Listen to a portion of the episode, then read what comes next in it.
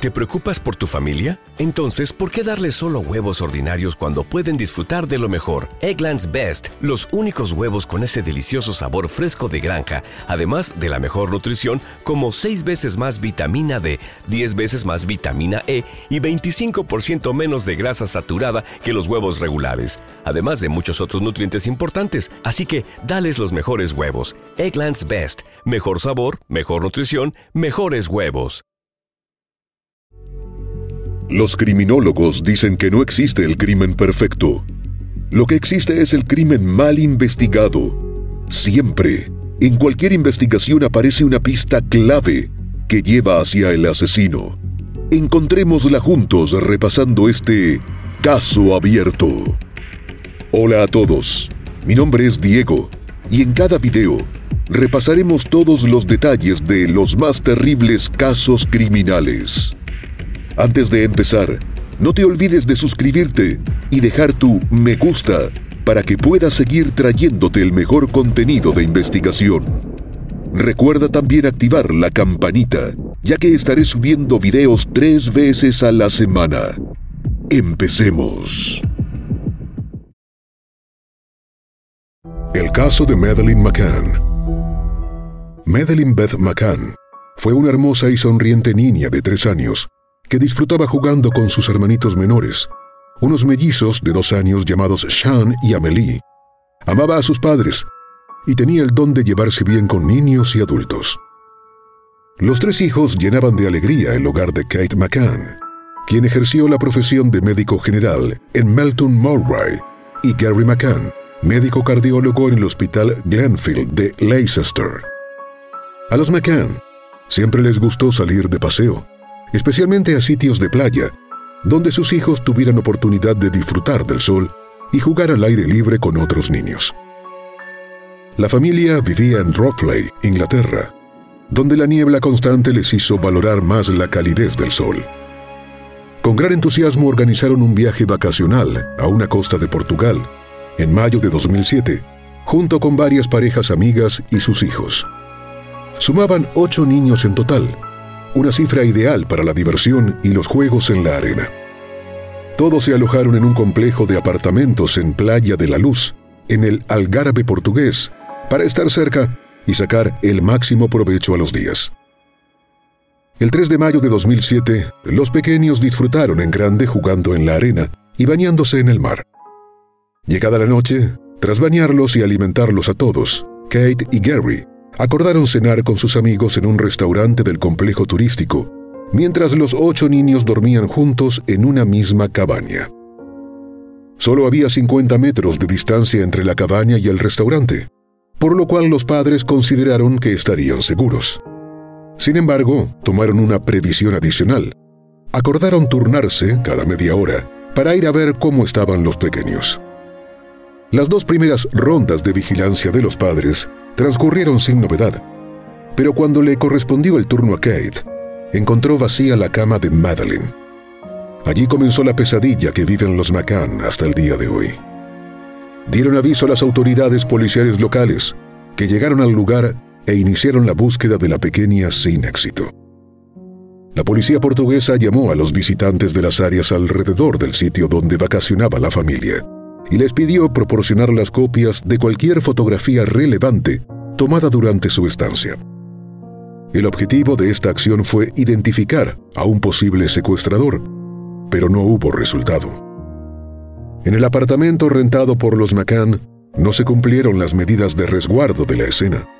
Por tanto, del lugar entraron y salieron funcionarios, amigos de la familia y personal del complejo turístico, entre otros.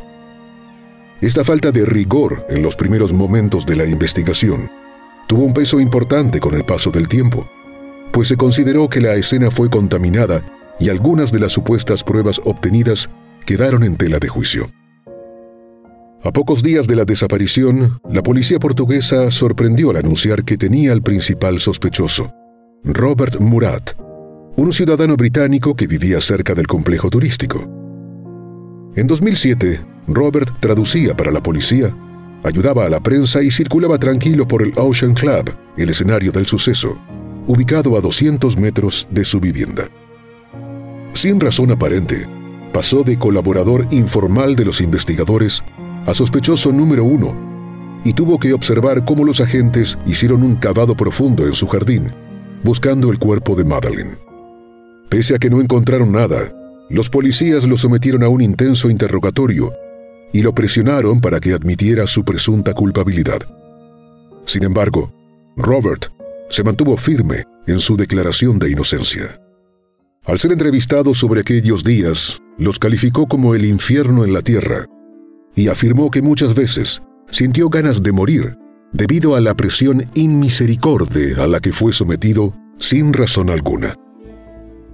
En vista de que esa línea de investigación no les dio resultado, los agentes enfilaron sus baterías contra los McCann. Kate y Gary fueron considerados sospechosos y sometidos a intensos interrogatorios por parte de los agentes portugueses. Durante mucho tiempo funcionarios que investigaron el caso sostuvieron la teoría de que Madeline murió de forma accidental y sus padres simularon un secuestro para evitar ser inculpados. Supuestamente en la habitación y en el automóvil de los McCann fueron encontrados rastros de sangre de la niña, pero nunca hubo un 100% de certeza acerca de ese dato. Para ese momento de la investigación, la policía portuguesa y la británica trabajaban de forma conjunta, lo cual no siempre funcionó bien. Las rivalidades y el afán de protagonismo se hicieron presentes y eso afectó el desarrollo de las pesquisas. Los medios de comunicación británicos echaron leña al fuego al publicar extensas críticas contra la policía portuguesa por el retraso en la obtención y análisis de evidencia forense. También señalaron que se perdió un tiempo muy valioso en informar a la policía de frontera y a la policía marina para que estuvieran alertas ante cualquier sospechoso con una niña. Tampoco tomaron declaraciones oportunas a los funcionarios de frontera y marinos para saber si notaron algo irregular la noche de la desaparición y poder seguir esas pistas. La policía respondió que siempre tuvo suficiente información pero que no pudo darla a conocer porque el artículo 86 del Código Penal portugués impide revelar datos que son parte del sumario, mientras la investigación criminal está en curso. El hecho de que la policía considerara a los padres de Madeline como posibles responsables encontró acogida en diarios sensacionalistas que no lo pensaron dos veces para caer sobre los McCann como aves de rapiña.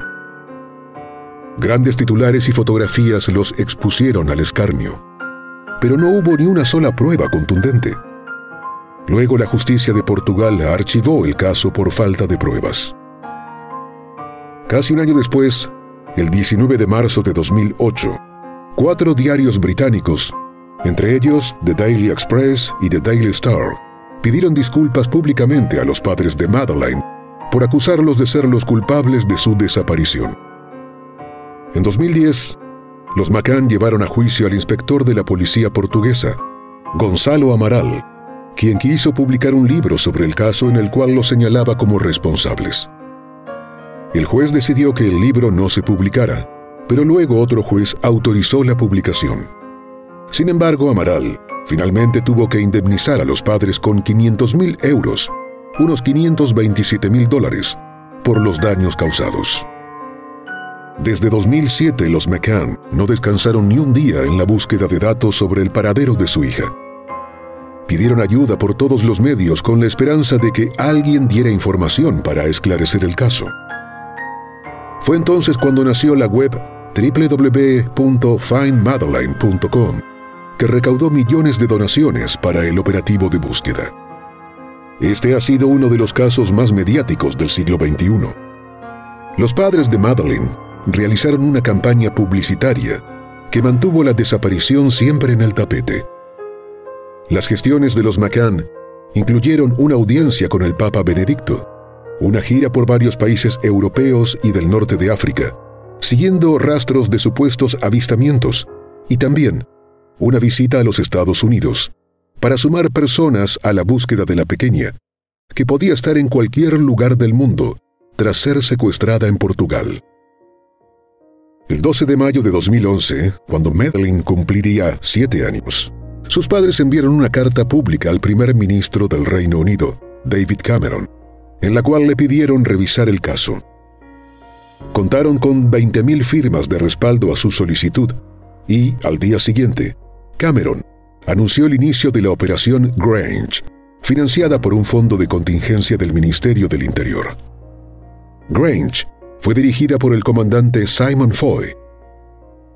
El inspector jefe de detectives Andy Redwood, del Comando de Homicidios y Crímenes Graves de Scotland Yard, fue el primer oficial investigador de alto rango y le reportó directamente al superintendente jefe de detectives Hamish Campbell. El equipo lo integraron tres inspectores, cinco sargentos, 19 agentes y seis civiles. Scotland Yard y la Policía Metropolitana de Londres se sumaron a las averiguaciones y afirmaron que no tenían una prueba definitiva de que Madeline estuviera muerta. Esto originó que Portugal decidiera reabrir la investigación del caso en 2013 y compartir la información. El equipo Grange hizo traducir miles de documentos, creó una imagen de Madeleine con progresión de edad y la difundió.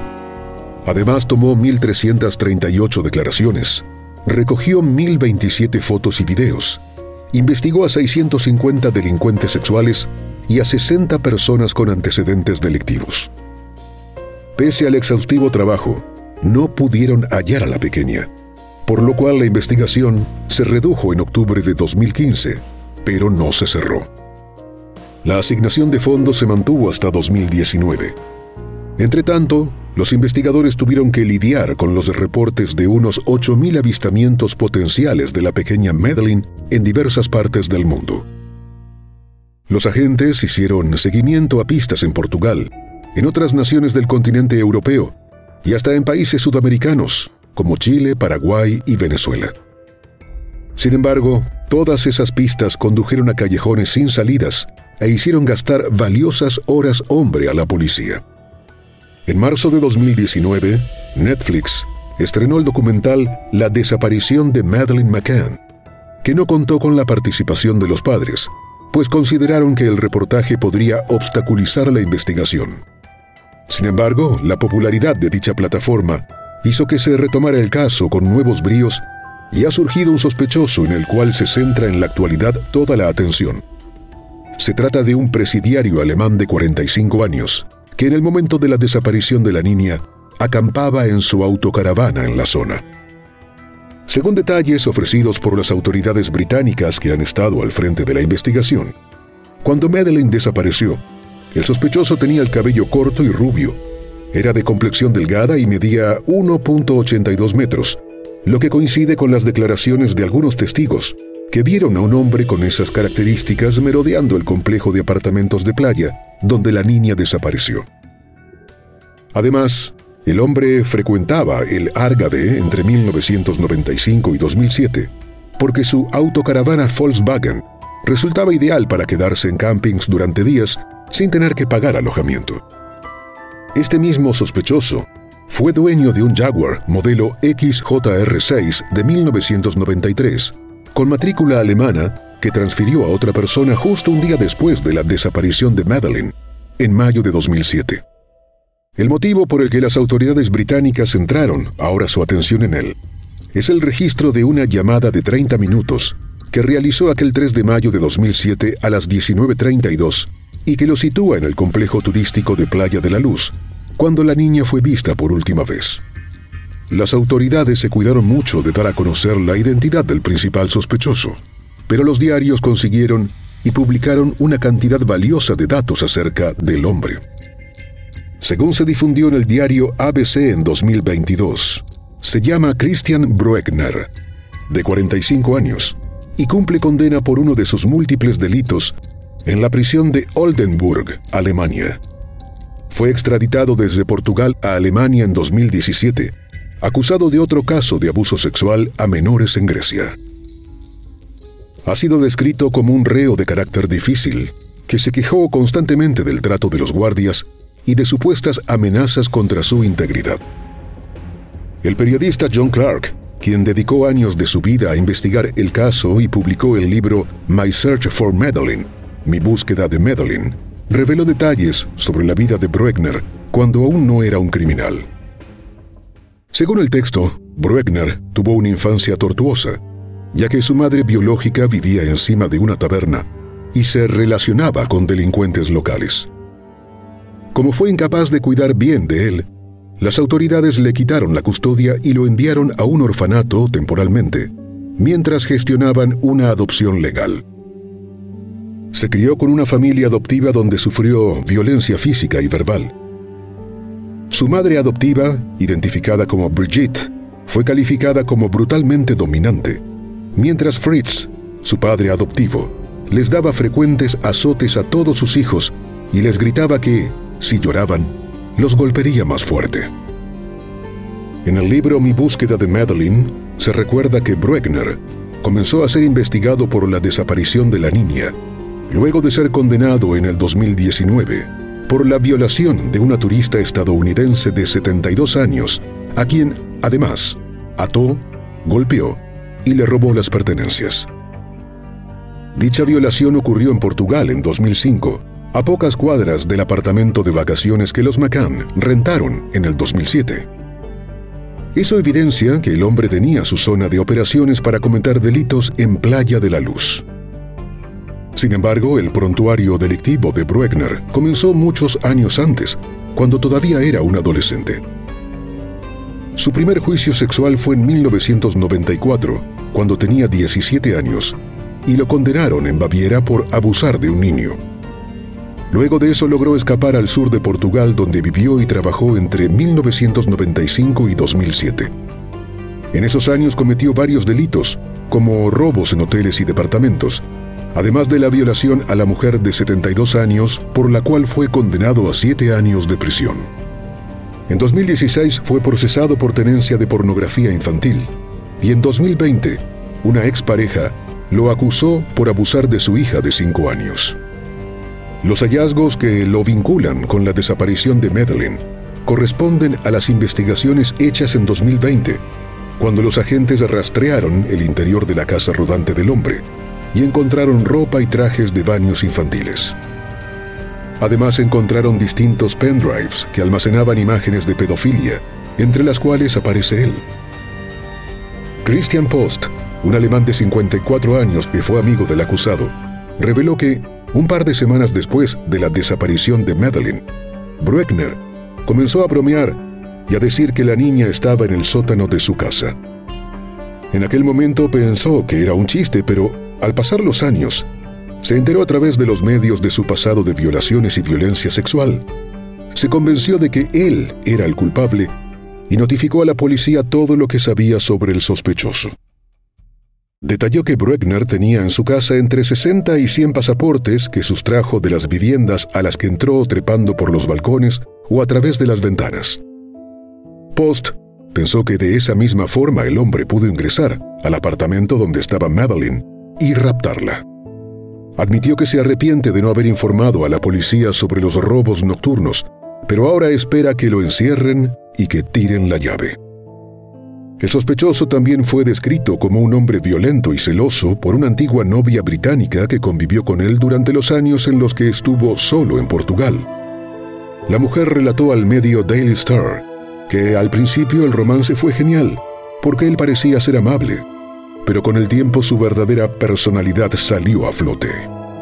Se convirtió en un individuo violento que le propinó frecuentes golpizas debido a sus celos infundados.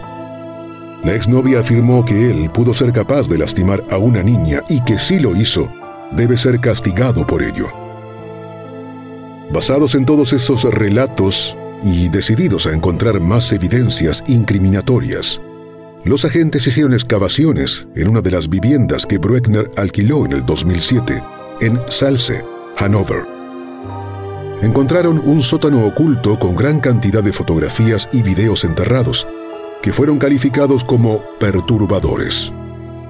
Así transcurrieron los años hasta llegar a enero de 2022, cuando la cadena alemana RTL logró acceder a las perturbadoras conversaciones que Bruckner tuvo con un confidente en Internet.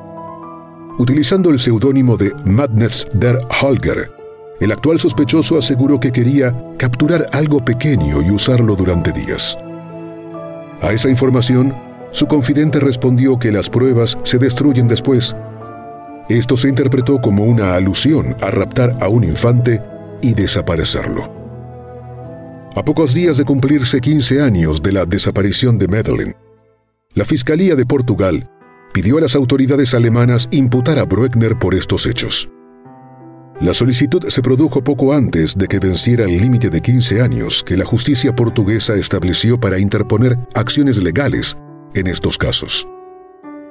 Recordemos que el hombre está condenado por otros delitos, por lo cual ha sido interrogado en la cárcel por la policía alemana, pero en todas las ocasiones se negó a declarar. El fiscal Hans Christian Walters indicó que no ha proporcionado una coartada para la noche en la que se produjeron los hechos, y los investigadores dijeron que Bruckner ha jugado con ellos todo este tiempo. Sin embargo, confían en poder demostrar que el sospechoso sustrajo a Madeline del complejo hotelero de Playa de la Luz con fines inconfesables. También han señalado que, a su juicio, la niña fue asesinada poco después de su desaparición. A todas estas, Bruckner accedió a dar declaraciones al equipo de grabación de un documental titulado Madeleine McCann, principal sospechoso, que sería transmitido a los 15 años de su desaparición. Afirmó ante las cámaras que no estuvo en las proximidades de Playa de la Luz la noche en que la niña fue vista por última vez. Pero la policía y la fiscalía insistieron en que miente. Entre dimes y diretes, Breckner y sus allegados afirmaron que no hay evidencia para acusarlo o condenarlo por el caso. Inclusive han desafiado públicamente a las autoridades a mostrar las pruebas que tienen en contra del principal sospechoso. Los investigadores, por su parte, insistieron en decir que tienen suficientes evidencias, pero que solo las mostrarán en el momento oportuno y ante un juez, no ante la opinión pública o medios informativos. Hasta 2022 se mantienen las incógnitas, porque no hay pruebas de que Madeline esté viva, pero tampoco se ha demostrado que esté muerta. Sus padres han señalado que, aunque la posibilidad sea mínima, no pierden la esperanza de que su hija todavía esté viva y puedan reunirse con ella. Así lo publicaron en abril de 2022 en la web findmadeline.com. Finalmente, será justicia para la pequeña Madeline. Es lo que el mundo entero ha esperado durante 15 años. Y bueno, hasta aquí el caso de hoy. Como siempre agradezco tu apoyo a mi trabajo. Si te suscribes, das un me gusta y compartes este video, me ayudarás a seguir creando contenido. Hasta pronto.